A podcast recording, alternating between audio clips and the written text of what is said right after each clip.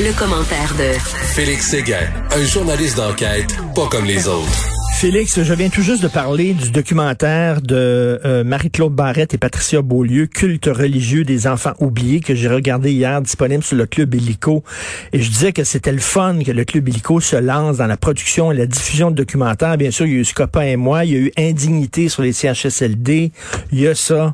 C'est vraiment très bon. Si, si tu regardes le documentaire de Marie-Claude, pogne une boîte de Kleenex.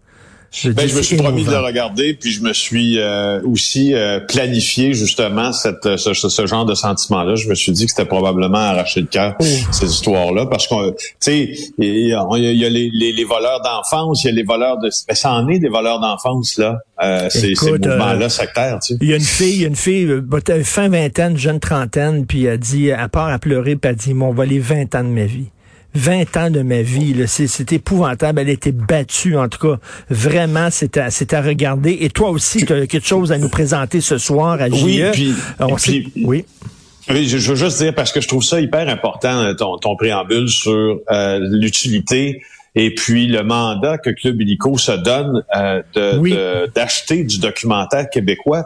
Je sais pas si, tu sais, bon, je, je m'excuse, je t'ai coupé, mais c'est parce que je trouve ça primordial euh, depuis que le Club Illico euh, s'intéresse énormément au documentaire, même du documentaire d'auteur parfois, mais du documentaire plus généralement parlant, et euh, délie les contenants de la bourse pour en acheter. Il y a des projets présentement en docu au Québec là qui, qui roulent, qui sont, ma foi, euh, galvanisant, merveilleux. Ça donne l'opportunité aussi à euh, des jeunes réalisateurs puis des gens qui peut-être euh, qui auraient pas la plateforme pour faire voir leur truc autrement de les faire. Moi franchement, tu sais je veux pas juste dire que Québécois c'est bon, Québécois c'est beau, Québec mais ça là c'est c'est c'est une ma foi, c'est parfait. Ben oui, ben tu sais, c'est bien beau regarder des documentaires sur Netflix, mais tu sais, ça se passe au Tennessee, à Milwaukee, puis tout ça. C'est le fun aussi de regarder des documentaires sur des sujets, de, des sujets d'actualité qui se passent ici, qui nous concernent nous. Puis euh, celui de euh, Marie-Claude Barrette, là, euh, quand elle dit qu'il y a aucun, aucun élu qui ont, qui ont voulu répondre à ces questions, comment ça se fait qu'on abandonne ces, ces enfants-là dans les sectes religieuses? Il y a personne qui a voulu répondre à ces questions, ni le ministre de l'Éducation, ni le ministre de la santé, ça en dit très long. Toi, ce soir, tu veux euh, revenir de ta première émission en tant qu'animateur de JE? Oui, oui, oui, euh, effectivement. T'as cassé la glace ou euh, t'as pété ta cerise, comme diraient d'autres. Exactement. alors, c'est ce soir. Donc, tu reviens sur l'affaire Carpentier, bien sûr, qui nous a tous bouleversés. Oui, euh, exactement. Puis euh, c'était l'affaire Carpentier, rappelons-le, c'est l'enlèvement des deux fillettes, euh, Nora et Romy Carpentier, par leur père Patrick Carpentier. C'est, mais c'est surtout l'inexpliqué, de tous les drames familiaux comme ceux-là, de tous les, les, les infanticides. On a souvent qui s'en dégage quelques explications, quelques pistes qui nous permettent de se dire, ben voilà, ça nous rassure parce qu'on se dit, on est capable de comprendre un peu pourquoi, euh, même si on trouve ça d'une tristesse inouïe. Dans le cas de Patrick Carpentier, c'est l'inconnu parce que, rappelle-toi, l'été dernier, quand cette affaire commence à faire la manchette, on apprend que deux fillettes sont amenées par leur père au euh, manger une glace et ensuite euh, au restaurant McDonald's, puis on retrouve une voiture abandonnée qui a fait une embardée sur l'autoroute 20 près de Québec à Saint-Apollinaire. On trouve pas le père, on trouve pas les enfants. Puis la mère confie aux policiers que euh, le père des enfants est un homme aimant, incapable de violence, etc. Donc, on, on est devant rien. Hein? On est devant rien, mais là, on déclenche une alerte en puis ça va s'avérer être la plus longue alerte au Canada.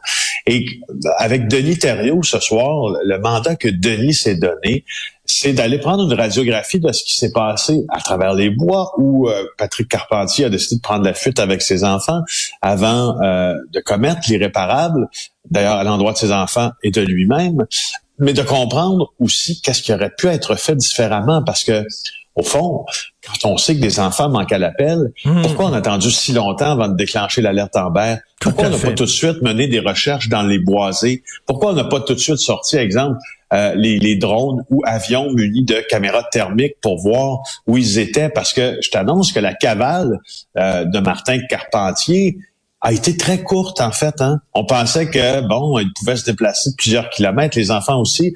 Le drame s'est joué en quelques heures seulement. Mm. Alors, sachant ça, c'est toujours facile de dire sachant ça, en, sachant ce qu'on sait maintenant, de regarder l'événement sous, une autre lumière. Mais, mais, mais c'est quand même la job des journalistes aussi de le Ben oui, regarder mais- sous mais une dans, autre lumière, dans tu ces sais. situations-là, chaque seconde compte. Oui, c'est ça. Donc, euh, c'est c'est- c'est- c'est justement sur quoi on va se porter ce soir. Euh, c'est là, je, là, je vais faire ma job d'animateur. Alors, JE, Richard, c'est à 21h ce soir. Écoute, c'est certain qu'on va, c'est certain qu'on va regarder ça. Il y aurait un criminel de guerre syrien à Montréal. Écoute, euh, on est-tu rendu le, le- le repère, le paradis? Euh, Tu sais, il y a le chez nous des artistes. On est-tu rendu le chez nous des criminels de guerre à Montréal? Il y en a eu beaucoup, hein? Il y en a eu beaucoup. Je trouvais ça intéressant parce que moi, c'est un dossier qu'on ne voit pas souvent dans les médias qui me que je trouve quand même assez fascinant, la présence des criminels de guerre à Montréal. Alors là, euh, il y en a un qui euh, qui habiterait Montréal depuis deux ans déjà, puis c'est pas n'importe qui. Euh, c'est un présumé criminel de guerre syrien, membre d'une milice qui est affiliée au régime de euh, Bachar al-Assad en Syrie, évidemment, et lui euh, est associé à des crimes qui nous semblent, en tout cas, odieux. Euh, il s'appelle Georges Youssef Al-Sheikh, euh, et euh, il semblerait qu'il vit la justement la belle vie à Montréal depuis deux ans. C'est des critiques du régime qui affirment ça. Il a comment il s'est entré un programme de parrainage religieux en se Ah, présentant comme ah, une victime. de la- Écoute, tu sais, je veux ah. dire, c'est une guerre de religion, justement. C'est une guerre de terreur. Euh, et euh, c'est une épuration aussi un peu euh, ethnique aussi en Syrie. Enfin, il y a plusieurs euh, spectres euh, à voir. Non, non, c'est un cette régime, c'est un en fait. régime odieux, là, le régime syrien. ça. Et il rentre dans sous, tu sais, sous, sous la houlette d'un programme religieux. Il est chrétien, euh, Al-Sheikh. Et puis, euh, ben c'est ça, on a appris ça dans le journal en ligne, euh, un journal qui s'appelle Zaman Al-Wazi, une plateforme, euh, Al- Al-Wazel plutôt, une plateforme qui, qui c'est- les en, en, en Syrie, t'as pas beaucoup de canaux, euh, puis, même à l'étranger là pour former une opposition. Alors ça se fait en ligne souvent. Puis, comme plusieurs sites maintenant, Zaman Al-Wazel fait euh, des enquêtes sur des criminels de guerre qui ont fui le pays et euh, et voilà, tu sais, ça déjà, on en parle, puis tu sais, on en parle. Faire attention quand on parle de ça parce qu'on peut pas prendre tous les sites internet puis euh, ceux qui affirment qu'un criminel de guerre est Non, ici non, à gauche à droite puis relayer ça. Mais, Mais il y en avait cas- pas un, à un moment donné, qui venait du Rwanda, je crois, qui était dans la région de Québec. Oui, je pense que oui. Il y en avait une gang, là, à Montréal. Oui, oui, ça c'est euh, Mugesera, je pense. C'est Euh, ça. je- justement, je vais t'en parler. C'est pour ça parce que au fond, je vais te dire pourquoi il y en a plusieurs euh, à Montréal. Juste avant de te dire que dans le cas de Georges Youssef El Sheikh, il est, il- son cas a été aussi traité par des journalistes très crédibles en Europe. Alors, on, on a relayé cette information. Puis c'est important de savoir qui est chez nous. Tu sais, c'est- moi, moi, je, je trouve ça hyper, hyper important. Alors, euh, Oui. alors, ben, je voulais juste te dire justement que parmi les criminels de guerre, tu te rappelles, euh, on a aussi euh, beaucoup parlé des criminels euh, rwandais, des criminels de guerre qui ont participé au génocide Ben à oui. Kigali. Alors, il y en a eu des criminels euh, ainsi qui se sont cachés à Montréal. Puis, on, en fait, j'en parle parce que on échoue euh, à- selon un rapport qui a été transmis au gouvernement fédéral euh, d'une importante organisation des droits de la personne. Le Canada échoue à traduire en justice les criminels de guerre. On a le droit hein, de les traduire ici pour des crimes commis là-bas. Le droit, Amnesty le droit et même, je dirais, le devoir. Hein? ben, c'est ben, justement, tu poses la bonne, c'est la bonne affirmation, tu sais, entre le droit et le devoir, sais-tu qu'est-ce qui, sais-tu qu'est-ce qui se trouve? Il se trouve une intention politique. Tu sais, le droit, tu peux l'exercer. Quand tu t'en fais un devoir, il faut que ça soit, ce soit une force, disons, ou euh, un travail qui est mu par une certaine réflexion politique en disant ici, au Canada, le pays, entre autres, des droits de l'homme, justement, ben on va le faire ça. Puis euh, puis ben tu vois, Amnesty International, euh, puis le rapport est récent là, c'est un, c'est un rapport de, de cet automne là, il dit qu'on échoue à les poursuivre, on échoue euh, Ouais, non, euh, mais, euh, parce qu'on a une loi qui est inscrite dans notre code criminel. on est dans une mou, loi on l'a- on fédérale. l'applique pas, on l'applique pas. C'est ça qui est épouvantable. Et le nom, tu sais, le mot circule. là. Si tu veux avoir la paix votant au Canada, euh, ils te, ils t'achaleront pas, ils te dérangeront pas. Ça, ça Ben, la aucun preuve, bout de c'est sens. depuis 94, il y a juste eu deux criminels euh, liés au génocide rwandais de Kigali en 94 qui ont été poursuivis en vertu euh, de notre loi. Hmm. Puis on, on, en a plusieurs ici, on a seulement, puis d'autres dont on pouvait faire la preuve des, des actions, euh, des actions barbares contre l'humanité, des crimes de guerre, puis deux. C'est c'est ça. Non, non, on est, on est complaisant, on est mou. Et tu veux nous parler des chirurgiens, la prime. On, se souvient, il y avait la prime jaquette, la prime gant, la prime bon, la prime pour être à l'heure. Je sais pas si t'as ça, toi, à job. Euh, J'imagine tu as des réunions pour GE. Si tu es à l'heure, est-ce qu'on te donne un petit bonus? tu vois, j'ai essayé, puis on m'a dit tu peux aussi sacrer ton camp si t'es pas content. euh, comptons sur Éric Yvan Lemay dans le Journal de Montréal pour nous informer de ces affaires-là. Lui, il suit beaucoup, beaucoup, justement, les ben, en fait, il suit le monde de la santé, puis des médecins spécialistes, puis etc. Alors, il dévoile qu'il y a une prime de 110 dollars qui est versée aux chirurgiens qui se présentent pour une opération avant 8 heures le matin, mais il dévoile que cette prime-là, euh, cette prime d'assiduité ne pourra plus être facturé. Alors, ah, euh, fini la prime, fini la prime. Ça arrivait souvent, tu sais, et, euh, le, le, directeur général de l'Institut de la pertinence des actes médicaux, Jean-François Foisy, affirme à Éric Yvan que euh, je le cite, à l'époque, il arrivait souvent que des chirurgiens arrivaient à 9 heures, alors que ça retardait le bloc opératoire qui, lui, était en fonction à 8 heures. Alors, pour ça, qu'est-ce qu'on a fait?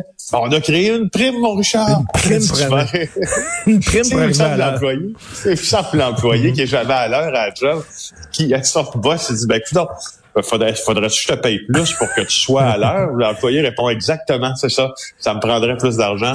Euh, il y a les anesthésistes aussi qui avaient un type de prime. Oui, euh, non, ça, ça passait, ça passait très peu, ça, ça passait pas dans la population. écoute, en terminant, ça fait cinq ans aujourd'hui que René Angelil est décédé.